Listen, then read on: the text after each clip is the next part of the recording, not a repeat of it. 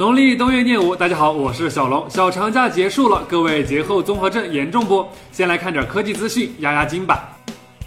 据外媒消息，苹果会在今年春季推出 iPhone 6C，它会像 Apple Touch 一样有多种颜色以及圆润的边角。该机或配备 A9 处理器，两 G 运存，还支持 NFC 和 Touch ID。一会儿 6C，一会儿 7C，乔老爷子走了，这 Apple 是要开花了吗？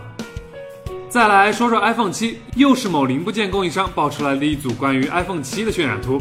我不说话，你们看吧。今天飞思发售了全球首款一亿像素的中画幅相机，该机搭载的是由索尼生产的 CMOS，尺寸为五十三点七乘四十点三毫米，照片分辨率高达幺幺六零八乘以八七零八。来看看样片儿，放大，哎呀妈，这毛都能数清楚，以后还让不让人愉快的拍照了？近日，国产厂商 Bluebo 宣布全球第一款采用五英寸屏幕的三卡三代手机 Xperia 2发布。该机搭载五英寸 720P 屏幕、2.5D 弧面玻璃 MT6580 处理器，支持一张标准 SIM 卡和两张 Nano SIM 卡，价格倒是便宜，仅六十九点九九美元。小编在想，带到八卡八代的时候，顶部信号栏该是何等的壮观啊！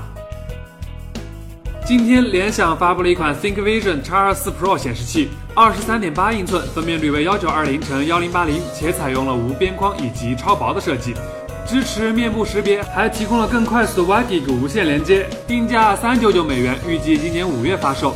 看来这 ID 无边框的概念已经传染到 PC 这边了。极简又有种，每天一分钟。